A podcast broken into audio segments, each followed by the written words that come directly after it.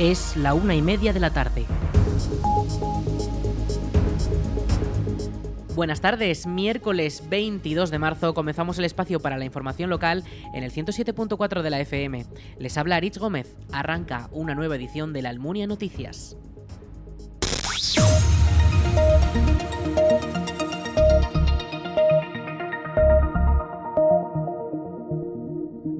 Los bancos de la plaza de la iglesia han aparecido vandalizados. El ayuntamiento de la Almunia ha denunciado el incivismo de los usuarios que han roto las distintas tablas de los asientos y que han acabado destrozados a plena luz del día.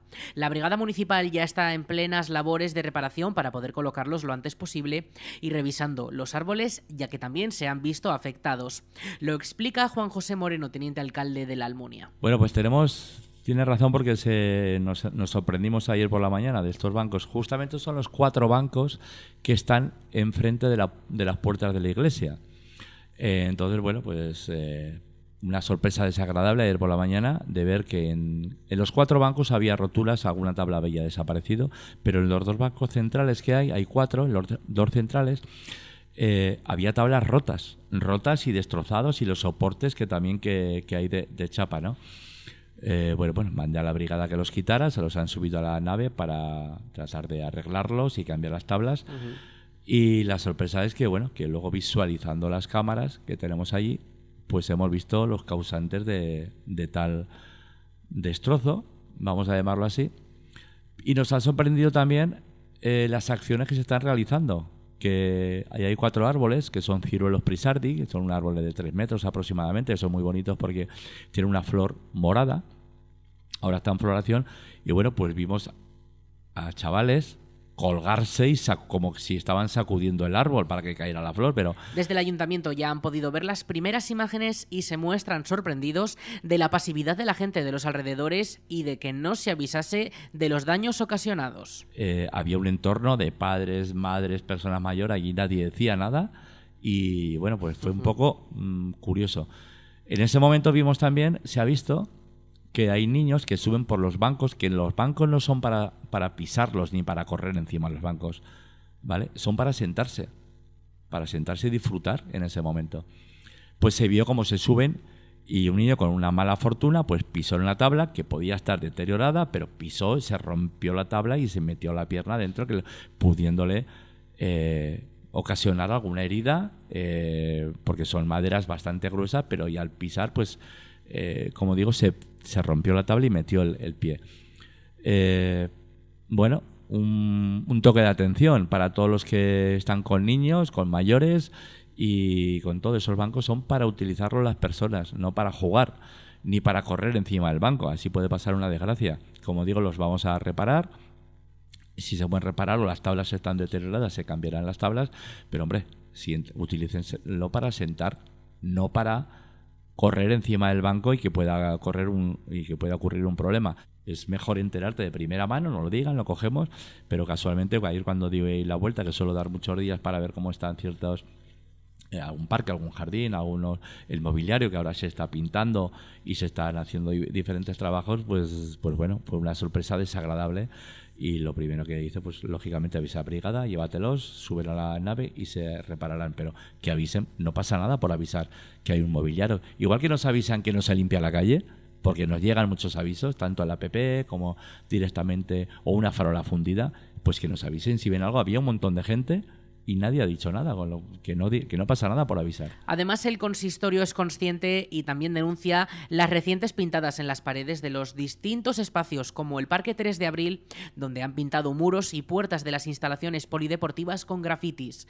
Moreno ha querido destacar el elevado coste y el daño material que suponen las labores de limpieza. También hemos visto con estas eh, actos vandálicos de pintadas por, la, por el Parque 3 de Abril y aprovecho también para decirle que, bueno, pues ya se está investigando también, es que no vale hacer cualquier eh, fechoría en un mobiliario urbano, eh, en paredes, que luego hay que quitar las pintadas, hay que quitarlas, se deteriora, eh, lleva un gasto que y los elementos que tenemos que darle luego, los sprays o los productos que hay que dar, siempre son spray o elementos que pueden perjudicar más a la pared donde está para quitar la pintada porque son productos abrasivos bien sea en hormigón, en, en ladrillo, no se tiene por qué pintar cualquier cosa porque sí.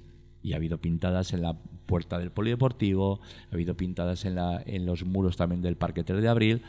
Bueno, a ver si somos ya un poco más eh, cívicos y, y sabemos respetar lo que tenemos para, para, eh, no sé, es que al final lo pagamos todo. Eh, Ujú. Todos los deterioros lo paga el ayuntamiento y al final el, ayuntamiento somos todos.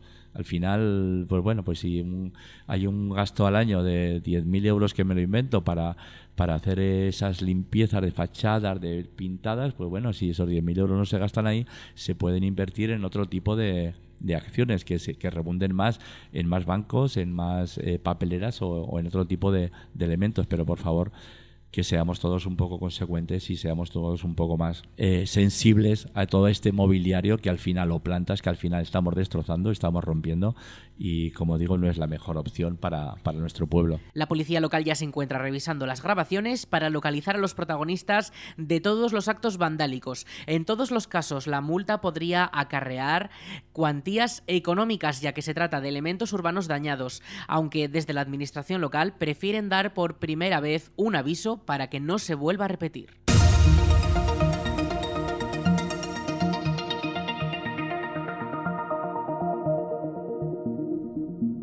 La Brigada Municipal trabaja en la mejora de la visibilidad de la pintura vial de los aparcamientos públicos de la Almunia.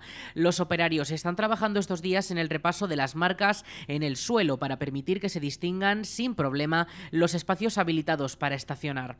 Escuchamos a Juan José Moreno, teniente alcalde de la Almunia. Así estamos con este, ya parece que cuando llega este tiempo ya ha pasado el invierno, ya tenemos que pintar un poco todas las marcas viales, tanto de los aparcamientos como las delimitaciones en ciertos parques o en, ciertas zonas de,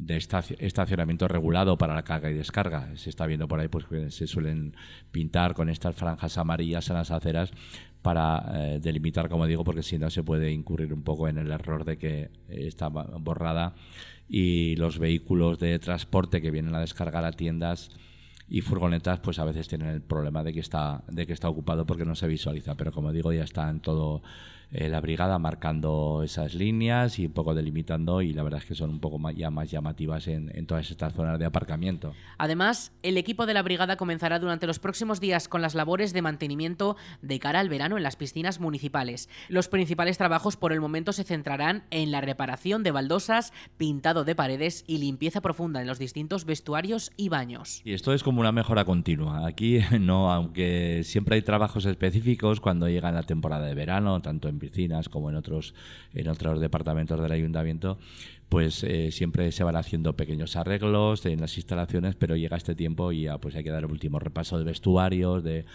posibles incidencias, de algún grifo, de alguna tubería, o bien de la propia del propio mantenimiento de las instalaciones, como digo, de piscinas, eh, tanto el escarificado de los, del césped para que se regenere, para que se rompa y se airee toda la instalación deportiva en, que tiene césped, bien la limpieza de las piscinas, de los vasos, la pintura también que hay que dar lógicamente en estas en estos vasos para que eh, tenga todas las eh, garantías de que no hay ningún descorche y, todo funciona correctamente porque luego también las analíticas de, de los vasos y de toda la limpieza que se tiene que hacer pues eso ya irá poco a poco para que como dices a primeros de junio que se abren siempre las piscinas pero los trabajos previos eh, siempre se tienen que realizar a partir de estas fechas ya para que luego no nos pille el toro. Ya durante las próximas semanas la brigada se encargará de la limpieza y pintado de las mismas piscinas para que en junio puedan abrir en perfectas condiciones.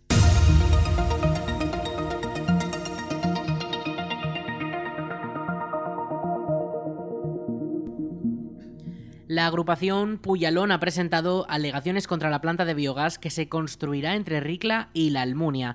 El Instituto Aragonés de Gestión Medioambiental del Gobierno de Aragón, el INAGA, ha dado luz verde al inicio del trámite de información pública del estudio de impacto ambiental y proyecto básico de autorización ambiental integrada del proyecto. Desde la formación han calificado como atropello lo que se prevé realizar por la cercanía a unas viviendas y al núcleo urbano de Ricla, ya que afirman que provocará indudables afecciones a quienes vivan allí. Puyalón recrimina que el Ayuntamiento de la Almunia no ha querido oponerse al proyecto, mientras que el Ayuntamiento de Ricla se opuso en su día a un proyecto similar que se iba a realizar junto a la urbanización de La Planilla, en suelo riclano y a escasos, a escasos 500 metros de la Almunia. Además destacan que las instalaciones estarán muy cerca de la cepa Desfiladeros del río Jalón, un espacio incluido en la red Natura 2000 que podría verse afectado por los vertidos y el elevado de agua. Desde la formación política apuntan a que la Almunia cuenta con suelo industrial suficiente para situar el proyecto donde no molestarán los ruidos, los olores y los vertidos y lamentan que se use el medio rural para ubicar todo tipo de proyectos a los que dar una justificación ecológica.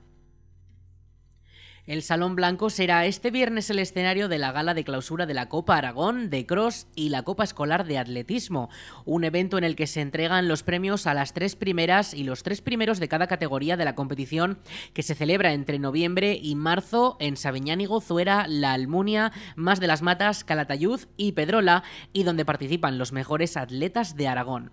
El Club de Atletismo Olimpo es el organizador y el Ayuntamiento de La Almunia es el anfitrión de esta edición que se celebrará este viernes 24 de marzo a las 7 de la tarde y cuenta con entrada libre hasta completar el aforo. Durante el evento se proyectará una producción audiovisual que resume la actividad realizada durante las seis competiciones y se entregarán premios almunienses como Carlota Martínez, campeona de la categoría Iniciación, Carmen García, tercera clasificada en la categoría Iniciación, Marcos Murillo, segundo clasificado en la categoría Sub-10 y Sergio Latorre, campeón absoluto de la Copa Aragón de Cross. Además, durante la gala se reconocerá la contribución de Antonio Ginto y Armando Gil, almonienses, que han contribuido para que estas competiciones puedan realizarse aquí en nuestra localidad. Recuerden, el viernes 24 a las 7 de la tarde en el Salón Blanco, la gala de clausura de la Copa Aragón de Cross y la Copa Escolar de Atletismo.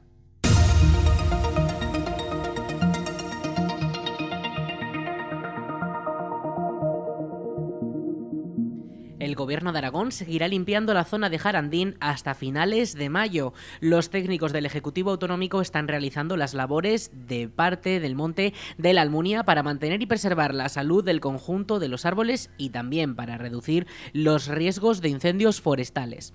Los encargados siguen dos criterios, dejar espacio suficiente para que los árboles crezcan fuertes y generar pistas amplias que permitan el paso de vehículos y maquinaria para el mantenimiento del monte, según informan desde la administración pública.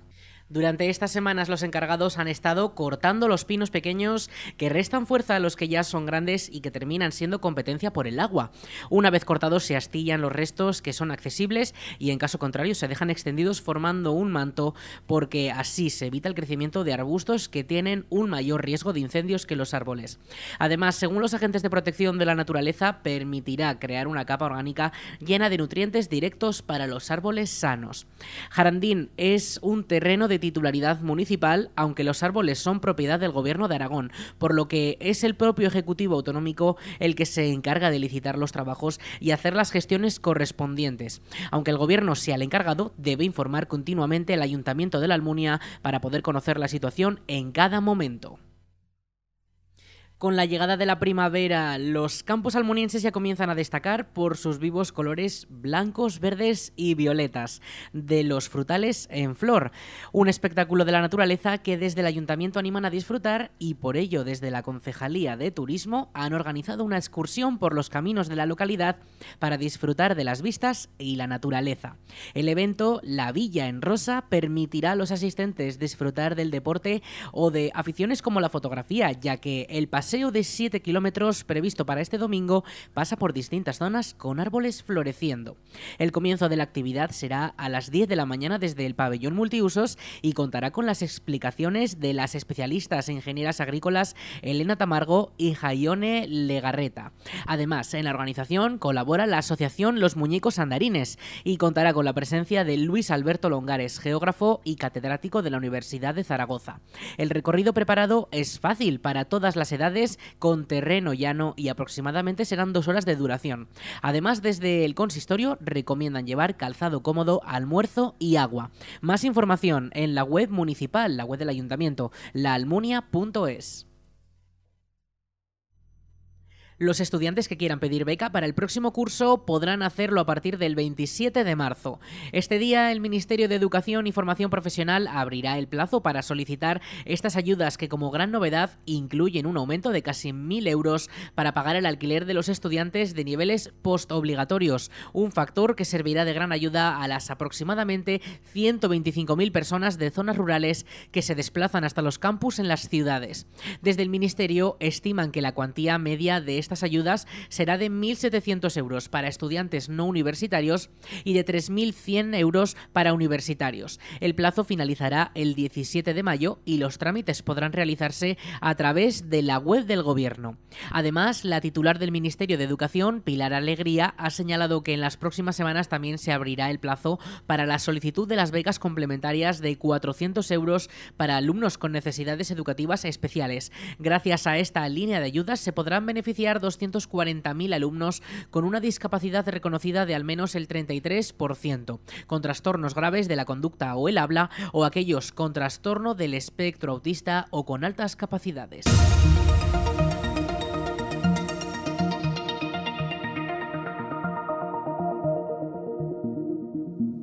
50 millones de euros es la cifra final que la DPZ destinará a los municipios mediante su plan de ayudas Plus 2023. El plan unificado de subvenciones es la principal línea de ayudas que reciben los ayuntamientos zaragozanos y en esta edición la inversión total permitirá realizar 1.155 actuaciones para mejorar los servicios municipales. En el caso de la Almunia, estas subvenciones permitirán la construcción de la nueva planta potabilizadora para poder acceder al agua de Yesa. Juan Antonio Sánchez Quero es el presidente de la DPZ los ayuntamientos lo que se les da es autonomía. Eh, desde que se puso en marcha, pues hemos invertido la relación eh, que se tenía esta institución con los ayuntamientos, porque hasta que se puso en marcha el Plus, eh, como todos saben, como saben ustedes, los ayuntamientos dependían de la institución provincial y ahora es justamente al revés, que la, la Diputación pues tiene adecuando nuestros presupuestos a las necesidades de los ayuntamientos, las que son eh, sus peticiones y en ese sentido pues les da eh, mucha más autonomía y saben por adelantado eh, con qué dinero van a contar y así pues lo reflejan en sus presupuestos. Del total, 46,5 de los 50 millones de euros del Plus se destinarán a través de subvenciones finalistas y los 3,5 millones restantes se repartirán de manera igualitaria entre todos los municipios sin condiciones, por lo que cada municipio recibirá 12.000 euros para gastar en lo que considere. Los ayuntamientos destinarán el 61% de las subvenciones, unos 28,3 millones de euros, a mejorar la prestación de servicios básicos municipales como la pavimentación de calles, el abastecimiento de agua y el alcantarillado con unos 16 millones. También destaca la seguridad y el orden público con una inversión de 5 millones, los parques y jardines con 2,7, la limpieza viaria con 1,4, la conservación y rehabilitación de edificios o el alumbrado público con un millón cada uno. Es una buena noticia para los consistorios municipales. Eh, llevamos ya seis años con este plan y los ayuntamientos pues lo están, lo están esperando y además eh, supone pues bueno pues una cuarta parte de nuestro presupuesto eh, que se destina pues en este caso a lo que son ayudas y subvenciones. El plan unificado de subvenciones fue creado hace seis años por el actual equipo de gobierno de la DPZ y supuso la unificación de todas las líneas de subvenciones con las que la Diputación de Zaragoza ayudaba a los ayuntamientos zaragozanos. La DPZ destinará 450.000 euros en ayudas para realizar actividades culturales. La Diputación de Zaragoza vuelve a convocar la línea de subvenciones para que las asociaciones sin ánimo de lucro de la provincia realicen actividades culturales. Escuchamos a la diputada delegada de Cultura de la DPZ, Ros Cigüelo. La Diputación de Zaragoza lo que pretende con estas subvenciones es eh, eh, promover la vida cultural de nuestros municipios que contribuyen a crear una oferta de ocio dinámica y atractiva en la provincia puede financiar actividades tanto de producción, promoción, investigación, difusión, que estén vinculadas con, tanto con la música, las artes escénicas, las artes plásticas, las letras, las artes visuales, libros, lecturas, audiovisuales, actividades multidisciplinares. En definitiva, todas esas iniciativas que estas asociaciones sin ánimo de lucro ayudan para que eh, se potencie el tejido asociativo y se estimule también el tejido económico del sector cultural. Todas las asociaciones que quieran optar a estas ayudas tienen hasta el 10 de abril para poder presentar sus propuestas. No podrán participar las asociaciones de la ciudad de Zaragoza y se deberán destinar a costear los gastos que supongan las actividades que se organizan por el tejido asociativo de la provincia. Permiten eh, que se introduzcan eh, como ayuda los gastos de producción de las actividades, como hemos dicho, de promoción y difusión de las mismas, y también los gastos generados por el personal contratado específicamente para cada actividad promovida por cada una de estas asociaciones. Quienes estén interesados pueden eh, solicitarlas desde este mismo viernes hasta el 10 de abril. Estas ayudas serán compatibles con cualquier otra ayuda pública que pudieran obtener para la misma finalidad, siempre y cuando el conjunto de ellas no supere el 80% del coste de la actividad desarrollada.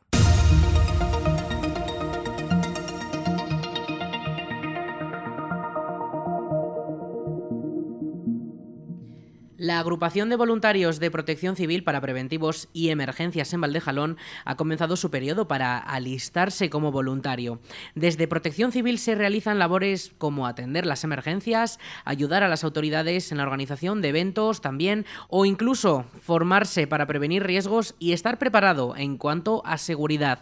Desde la agrupación de Valdejalón buscan nuevas incorporaciones para poder aumentar los recursos humanos y llegar a todos los eventos y emergencias donde puedan ser necesarios en toda la comarca. Más información sobre cómo hacerse voluntario de protección civil en el correo voluntarios.valdejalón.aragón.es y en el perfil de Facebook Protección Civil Valdejalón. Vamos con la previsión del tiempo.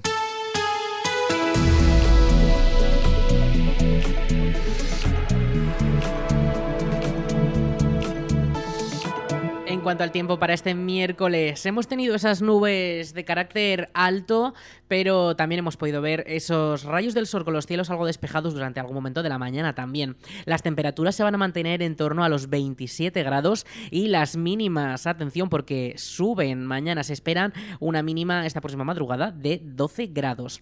Mañana la temperatura máxima será de 28 grados y así se va a mantener eh, hasta el viernes. El viernes sí que bajarán un poquito más y de cara a la semana que viene ya podremos tener temperaturas algo más suaves, pero ya se empieza a notar este cambio de estación esta primavera. Las lluvias no van a estar presentes al menos hasta el viernes por la tarde, cuando podría caer alguna pequeña precipitación, pero desde luego no será mucho.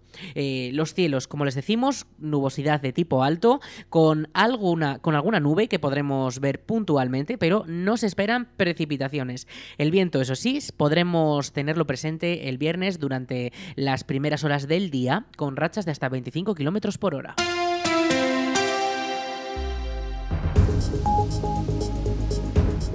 Hasta aquí la información local en la Almunia Radio. En unos minutos a las 2 toman el relevo nuestros compañeros de Aragón Radio Noticias. Más información en laalmuniaradio.es.